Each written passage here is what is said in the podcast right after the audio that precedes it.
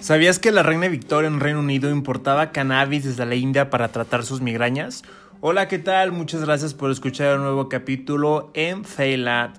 Muchas gracias a aquellas personas que están compartiendo mis audios, mis podcasts y pues veo que al parecer mucha gente les, les está gustando este contenido que estoy creando y quiero agradecerle a mi comunidad de Instagram que votó por el tema de hoy. Si no me sigues, inicia a seguirme en Mauricio Tevida 1 en Instagram y también en Twitter. Ya tenemos Twitter como Mauricio Tevida, donde estoy publicando contenido sobre la salud mental y de vez en cuando dando algunos tips para trabajar en ella. Al final de cuentas, yo estoy creciendo y me siento muy pleno con todo el apoyo que me están dando afuera de mi familia, eh, mi familia principalmente y mis amigos cercanos. La verdad, les agradezco mucho por todo este apoyo que me están dando, incluso compartiendo información muy, muy fregona que al final de cuentas es para ustedes. Me pueden encontrar en Spotify, Google Podcast, Breaker, Podcast y Radio Public. Ya espero en poco tiempo que me autoricen mis podcasts en Apple Podcast para que más gente pueda poder escucharme. Bueno, Hoy vamos a hablar de un tema muy interesante. Eh, la situación, no voy a hablar de temas morales, de que si es correcto o no es correcto. Todo está puesto ya en la mesa, todo con evidencia científica como me gusta. Y si tienen algunas dudas, pueden investigar más o me pueden contactar. Hoy vamos a hablar de la marihuana, la verde, la Mary Jane, la mota, la marihuana. ¿Qué tal, eh? Un tema un poco interesante eh, esos nombres pues me los han dicho en el transcurso varios compañeros como él, como ellos la llaman, la marihuana, la verde, Mary Jane, hasta incluso la Marilyn Monroe, no sé si también le digan así, pero bueno, existen diferentes tipos de marihuana, cuatro.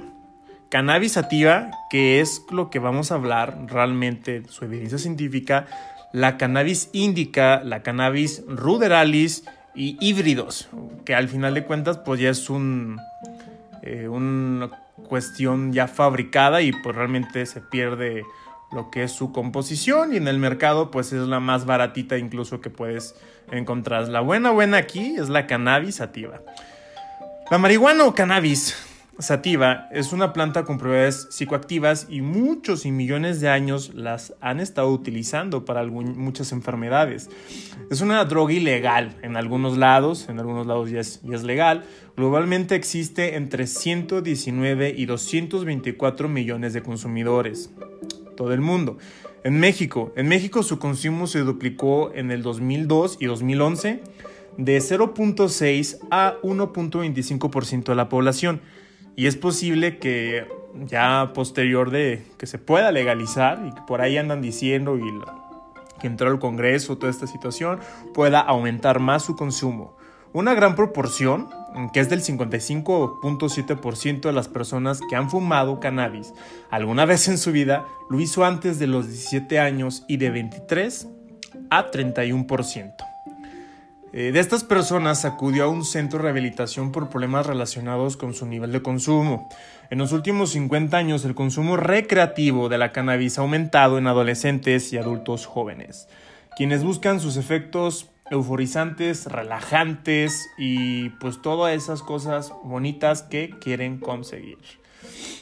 En este contexto, y por ser considerada una droga blanda, su uso presenta una alta prevalencia. Creo que todo el mundo ha de conocer la marihuana, realmente todos se han escuchado, la han visto, han conocido la planta, sino eh, hasta en ropa, en todos lados se puede encontrar el simbolito de la marihuana. El pasado 2 de enero, en el estado de Colorado, en Estados Unidos, se legalizó el consumo de la marihuana para su uso recreativo. En el estado de Washington, su venta y consumo se volvieron legales el 17 de octubre y apenas el pasado 25 de diciembre. Estos al parecer son datos del 2018. Ahorita estamos viviendo en el año de 2019. Uruguay se convirtió en el primer país en promulgar una, una ley que legaliza la producción y venta de marihuana bajo estricto control del Estado. Bueno, al parecer, eh, hace poco que me incursioné en la situación de la, la bolsa he visto que se puede invertir en la cannabis. Hoy en día de las empresas más grandes y uno de los negocios más grandes que me han comentado allá en California, un compañero. Eh, la cuestión de la marihuana es ya un, una empresa, ¿no? Es algo que hoy en día tú puedes invertir. Pero bueno, aquí no vamos a hablar nada de eso, sino vamos a hablar acá lo, lo sabroso, ¿no? La cannabis Contiene más de 400 compuestos químicos diferentes. Contiene muchos. Pero, pero, eh, en 1960, en esta época donde empezaron a estudiar muchas drogas, LSD, para ver cuáles eran los efectos en el cerebro del ser humano, eh, los opioides, donde encontraron los receptores nicotínicos de la nicotina que nosotros tenemos, los receptores muscarínicos, todos esos aquellos receptores. Un profesor de hecho es el padre de la marihuana, Rafael Meshulam. Él es un judío que actualmente vive en Israel, vive en Jerusalén, donde él en aquella época se empezó a incursionar en la investigación de la marihuana, de la cannabis o de hachis, como le tiene el nombre por allá. Siendo muy joven, él empezó a trabajar con sus compañeros y fue la primera persona en poder separar dos sustancias, escucha muy bien, dos sustancias de la cannabis. Tetrahidrocannabinol, en pocas palabras THC, y el cannabidiol CBD. Estas dos sustancias, una de las más importantes que vamos a hablar aquí, es la tetrahidrocannabinol de las 400 sustancias, solamente estas dos se han estudiado y la que han visto y han estado aplicando desde los años 60 ha sido la THC o tetrahidrocannabinol. Vamos a decirle THC porque está un poco largo su nombre. Entonces ya conociste algo nuevo. Rafael Mejulam es el padre de la marihuana. Eh, o al abuelo de la marihuana eh, de, sus estudios a, relación, a poder separar estas dos sustancias. El experto ha explicado cómo desde entonces se han realizado diferentes estudios científicos que han evaluado la eficacia de estos principios para tratar distintas dolencias. Este profesor, este médico, investigador, su propósito fue separarlas y ver cuál era la reacción en cada persona. La primera vez que, investigó fue con sus propios compañeros, primero en ratas, después en compañeros hizo un pastel y a cinco compañeros les dio especialmente THC. Y descubrió que esos cinco compañeros se comportaron de una manera totalmente diferente. No a todos les es el mismo efecto, uno estaba riéndose, uno no dejaba de hablar, uno estaba súper relajado y uno tenía ataques de ansiedad y otro tenía mucho hambre. Y a partir de ahí pues abrieron muchas investigaciones, eh, pero en el sentido donde más se enfocó fue en la cuestión de las dolencias. Sin embargo, advierte que para saber verificado su efectividad en muchos casos, su uso nunca se ha extendido al ámbito clínico. Quiero que escuches muy bien. Todas estas investigaciones no se han podido meter totalmente al ámbito clínico, donde podrá ayudar a muchos enfermos. Hace unos 30 años, después de conseguir esa separación de la sustancia de THC, el profesor Mecholan participó en un estudio llevado en, en Sao Paulo para probar el efecto del compuesto en personas con epilepsia. ¿Por qué? Porque él, él comenta que empezó a leer sánscritos escritos hindús y descubrió que, o en una historia, que un rey que sufría problemas de epilepsia, que ellos mucho lo mencionaban como cuestión de eh, endemoniados, ¿no? Que tenían el demonio adentro, el chamán de aquella época le dio la planta, cannabis, y se curó. A partir de ese cuento, él se impartió, impartió su, su investigación principalmente en niños con epilepsia. Vamos a seguir escuchando. Primero probaron con ratones para una vez demostradas sus quincena de pacientes. Los resultados fueron muy, muy buenos a través con los ratones y después pasaron con niños. Aunque solo trabajaron con una quincena de pacientes, los resultados fueron esclarecedores. De los 8 a los que se les administró la sustancia, 4 dejaron de sufrir episodios de epilepsia, 3 experimentaron ataques leves y solo uno continuó igual. El doctor menciona que pensamos que como ya habíamos demostrado su efectividad podrá ser utilizado, pero no pasó nada. No se aplicó en el tratamiento y de este eh, desequilibrio pues en, persona, en pacientes eh, con estos tipos de problemas. Y la verdad pues es una cuestión que el mismo profesor, el doctor Rafael Macholam, ha sufrido que, que, durante estos 30 años no se ha podido meter al mercado. Pero yo recuerda, toda esta investigación no es de la marihuana, de sus 400 sustancias, sino solamente es de la THC, tetrahidrocannabinol. ¿sí? También destaca la aplicación de este compuesto para competir los efectos de los trasplantes de médula ósea en pacientes con cáncer para él, claro que para todos nosotros, una de las enfermedades donde todos sufren, no solamente el paciente, y más en niños, son los familiares, las personas que rodean los niños. Entonces, él se enfocó principalmente en, en, esta situación. Una vez terminada la operación de los trasplantes de médula ósea, el cuerpo de la persona rechaza el tejido, atacando la célula.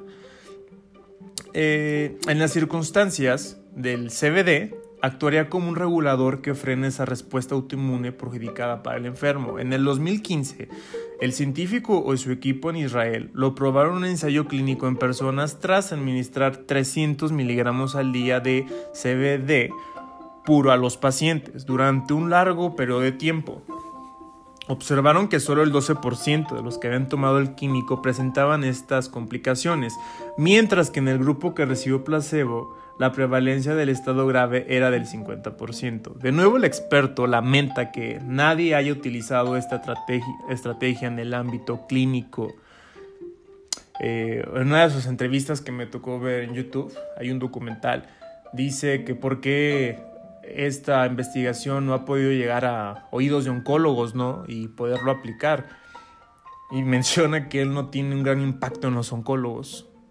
Si tú, oncólogo, si llegas a escuchar, pues te invito a, que puedas ver estas investigaciones. Se encuentran hoy en día con tanta facilidad en, en Internet. Y sería algo, creo, muy padre, ¿no? Poder implementar. Las gotitas fueron abajo de la lengua para una mayor absorción y llegaron a pacientes más de 400 gotitas en el transcurso de dos meses y esto bajó mucho los problemas de vómito que ocasionan los medicamentos que se les dan a los pacientes con cáncer. Más que tanto el cáncer, a veces la situación o los problemas que tienen los pacientes son los, la quimioterapia, el tratamiento muy fuerte que se le da al paciente, sufre más en algunos casos del tratamiento de los efectos adversos que el propio cáncer. Continuamos. En el campo de los trastornos neurológicos, se ha comprobado también que hay una mejora con pacientes con esquizofrenia. Un equipo de científicos alemanes demostró que el compuesto del cannabis no solo alivia los síntomas psicóticos de la enfermedad, sino que causa un efecto similar a un medicamento que ellos utilizan muy potente, antipsicótico, sin producir los efectos secundarios propios de ese fármaco. Aunque no es tan inofensivo como este químico, el TCH también tiene algunas aplicaciones nada desenllaнаbles en el ámbito terapéutico, Junto con otros investigadores, Mesholam ha comprobado que la administración de este compuesto en concentraciones bajas consigue eliminar totalmente los efectos de la quimioterapia sufridos por pacientes con cáncer dual de tratamiento. Bueno, esto fue algo que ya anteriormente les, les comenté. Y él menciona que ni gobiernos ni empresas farmacéuticas quieren apoyar este tipo de trabajo. Ha criticado Mesholam. Como consecuencia, tenemos un grupo de compuestos prometedores que nunca han sido probados. Proseguía su charla. Bueno, estos fueron eh, los estudios que se hizo por parte de Mesholam y vemos que si hay un efecto positivo, pero de esas 400 sustancias, solamente dos y una, la más importante, la THC, es la responsable de todos estos efectos positivos. Menciona el, el, investigador que pues es una cuestión un poco complicada y difícil poder separar todas esas 400 sustancias solamente en una y poder aplicar a los pacientes. Entonces él realmente toda esta cuestión de investigación pues es dinero y no ha recibido el apoyo suficiente para que salgan al público. Me puedes decir, Mauricio, pero pues ya hay muchos lugares, que hay muchas, este, hasta incluso en Estados Unidos se hacen reuniones de medicamentos que te recetan la marihuana. Mira, pues realmente no, vuelvo a decirte, no son la marihuana en sí, sino es una sustancia de 400 sustancias. Ahorita vamos a ver más adelante. Bueno, después de que abrió esta gran puerta el, el, el padre de la marihuana, 30 años después descubrieron en cerebro de cerdos receptores llamados CD1 y CD2, específicos para la marihuana. El estudio lo hicieron en cerdos porque el cerdo tiene demasiado parecido fisiológico al ser humano. Y encontraron, escucha muy bien, ¿eh? y encontraron que en todos los mamíferos contienen estos receptores o la famosa vía de endocannabinoide. En ese momento pensaron los científicos que quizás Dios nos diseñó para fumar marihuana, ¿no? Incluso a, todos los mamíferos. Pues ellos no se quedaron con, con esa idea y la verdad no quiero que, que te quedes con esa idea, por favor. Al parecer ellos no se quedaron con esa idea y siguieron investigando y encontraron un gran descubrimiento. Descubrieron una sustancia llamada anandamida, del sánscrito de dicha, felicidad y tranquilidad. ¿Qué es la anandamida? Resulta que es... Mm, Quizás unos ya, ya saben qué es, los que me siguen en Instagram, ahí les dejé un cuestionario que cuál es esa sustancia, pues ya, ya saben cuál es. En pocas palabras es marihuana que tú produces. O en pocas palabras, el THC que tiene la marihuana que te causa todos esos efectos fregones de las primeras veces que fuman la marihuana. Vamos a continuar. ¿Dónde encontramos la anandamida? Es secretada por las membranas de las neuronas y se ha localizado en diferentes regiones del organismo, tanto dentro como fuera del cerebro. Es habitual su presencia en el tálamo, el hipocampo, ganglios basales y cerebelo, así como en el vaso y el corazón. Sus receptores se encuentran pues ampliamente repartidos en todo el organismo. Por otro lado, la anandamina también puede adquirirse mediante el consumo de diferentes alimentos. Algunas de sus fuentes naturales más conocidas son el cacao, el chocolate, principalmente 70% cacao, siendo de hecho la anandamina uno de los principales elementos que provocan que la mayoría de la gente les parezca tan agradable el chocolate. Del mismo modo, Está presente en algunos pescados, principalmente en salmón salvaje y sus huevas o en erizos de mar. Como ven, eh, esto realmente a mí se me hizo súper interesante. Yo hace mucho tiempo me dijo un entrenador que, eh, que yo producía mi propia marihuana.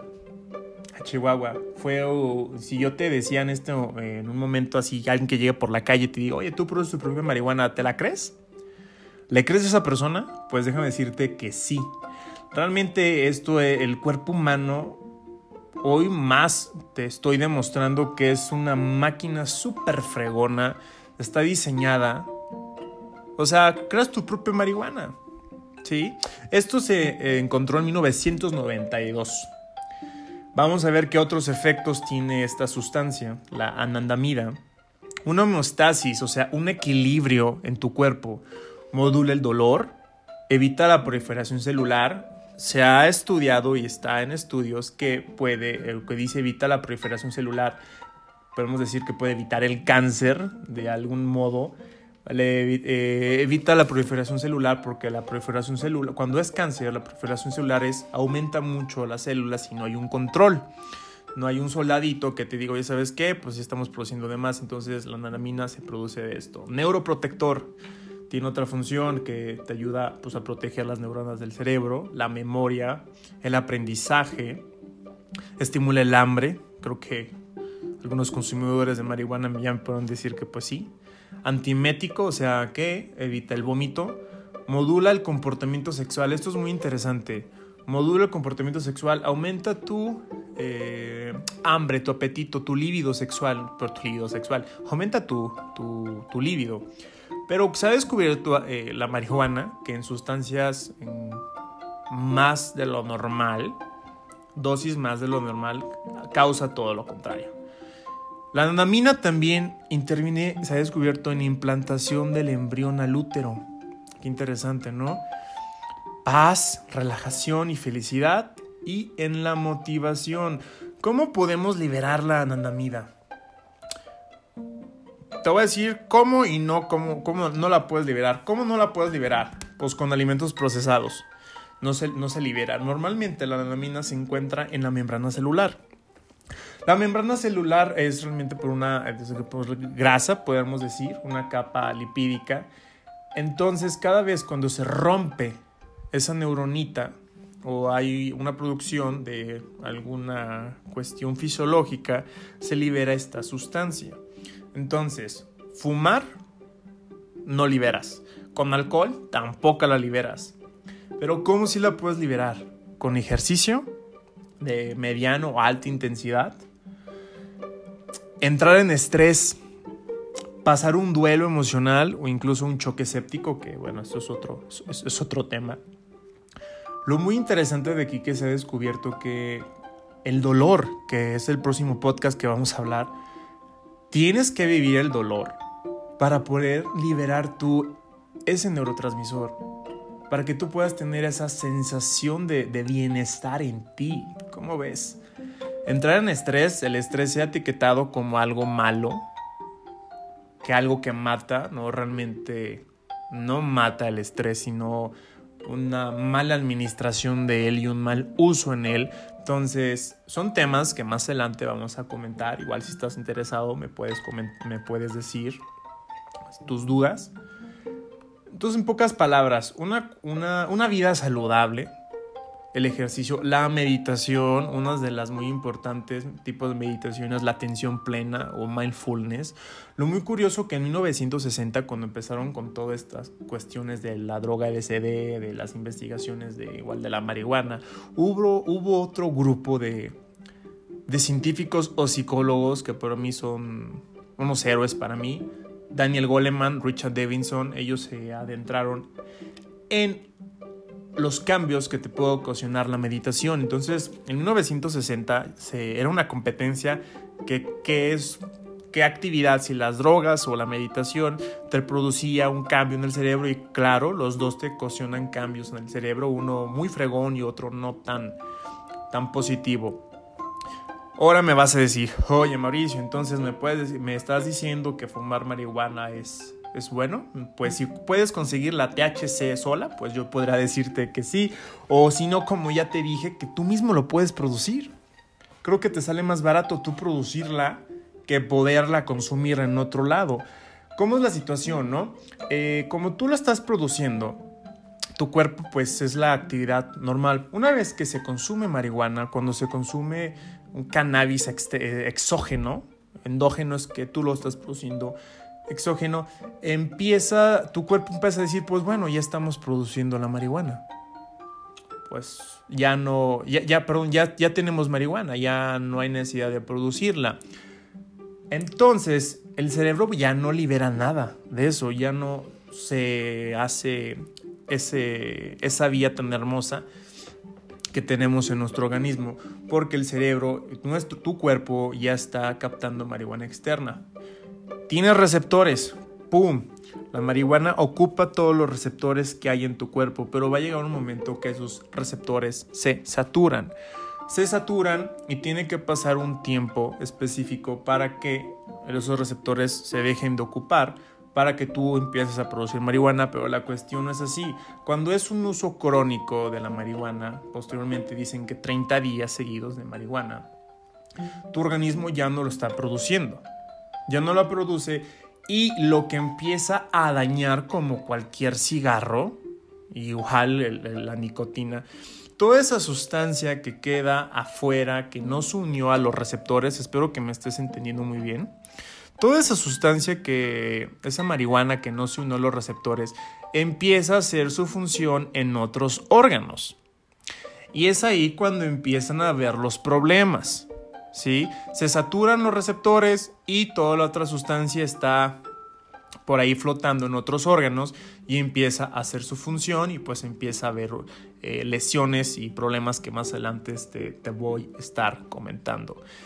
Y después son 400 sustancias a las que contiene la marihuana y no realmente no están estudiadas. Hay una sustancia que ocasiona esquizofrenia, como la THC, te ayuda en esquizofrenia hay otra sustancia de las 400 que te ocasiona esquizofrenia.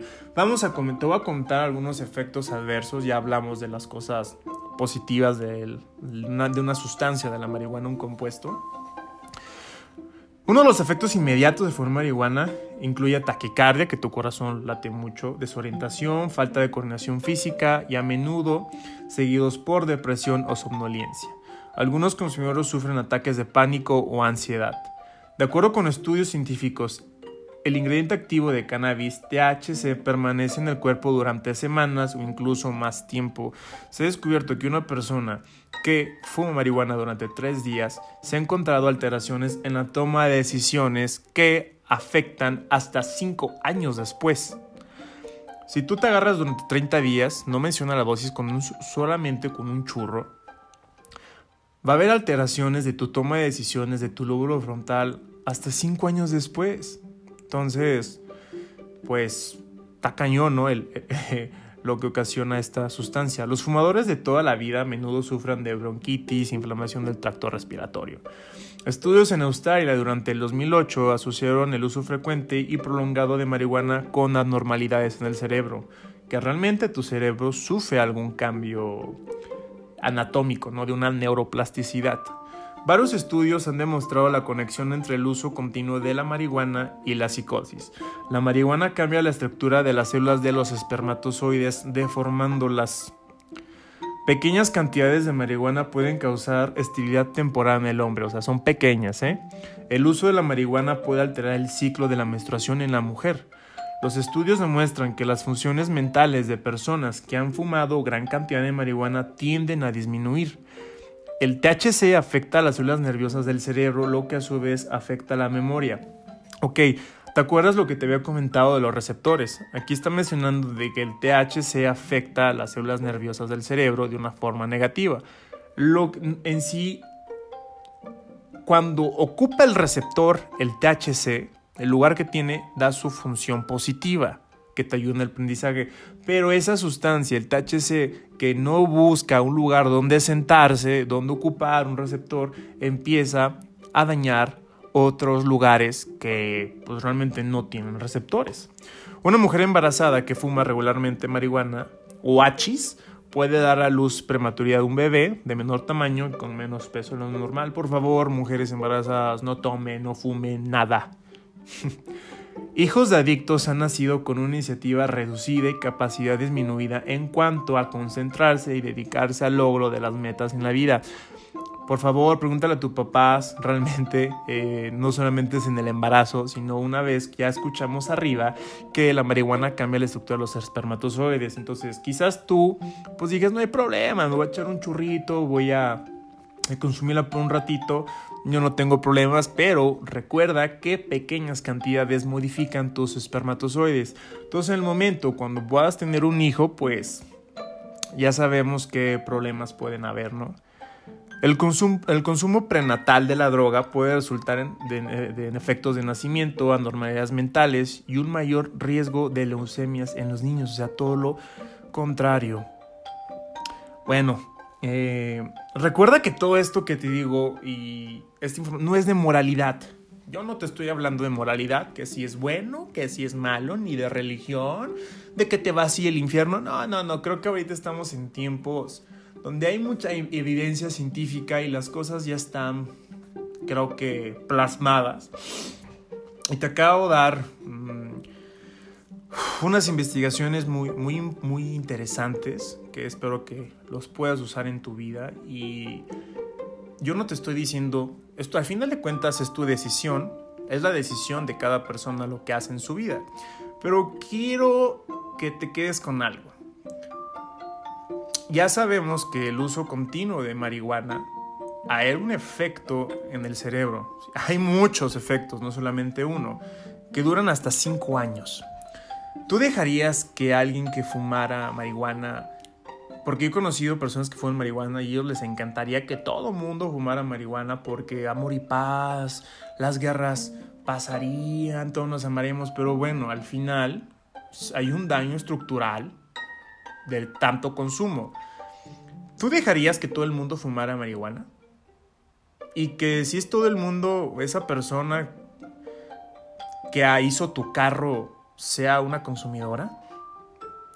¿Le dejarías la confianza a alguien de hacer tu carro? ¿Una persona con efectos de marihuana?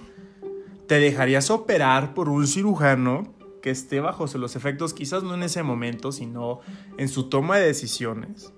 ¿Que el Uber que tú tomas también sea un consumidor o incluso cuando tú vas manejando las personas que van en otros carros sean consumidoras? O mejor dicho, ¿tú dejarías a tu, que a tu mamá lo operara un cirujano consumidor? ¿Tú dejarías que tu abuela o tu novio o tu novia se fuera en un Uber? que fuera consumidora. Yo no te voy a hablar nada de moralidad, solamente quiero que analices esto cuestión mental y tampoco es de ser racista y que todas estas cuestiones que se están manejando, no me estoy metiendo en esas, esa situación. solo con toda esta evidencia científica y esos cambios neuronales, no quizás en ti, ¿sí? Pero en las personas de tu alrededor.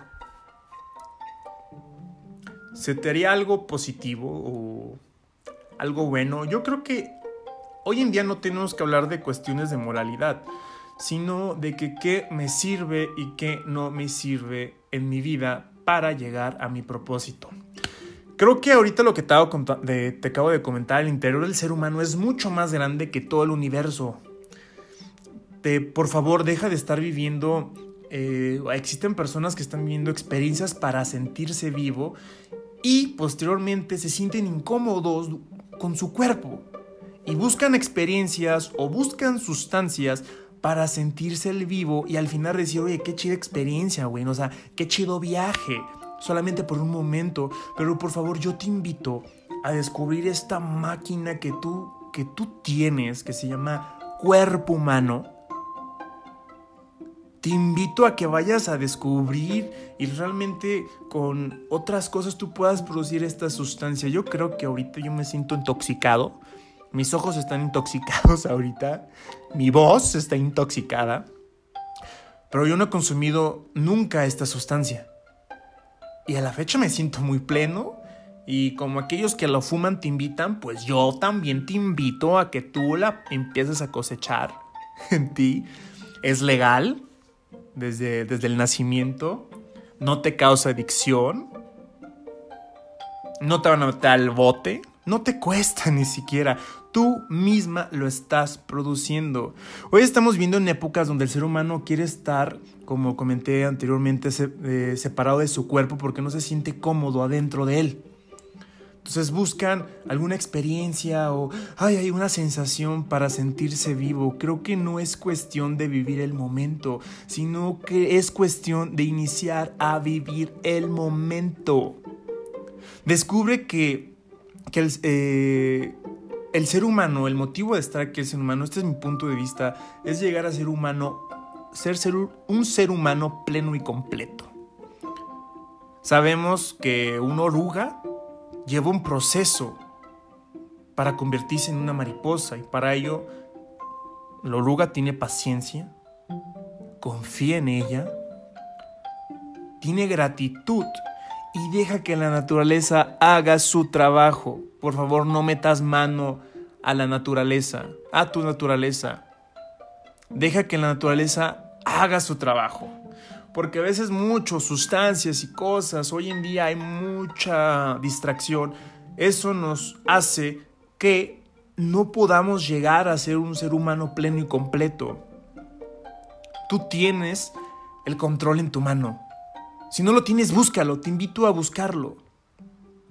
No metas mano y deja que ese proceso crezca.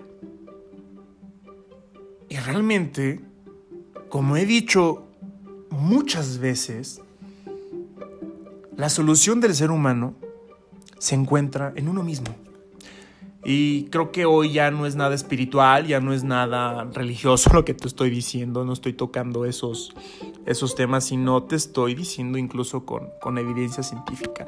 Bueno, al parecer ya me eché 35 minutos, 35 minutos, espero que te haya gustado mucho esta información.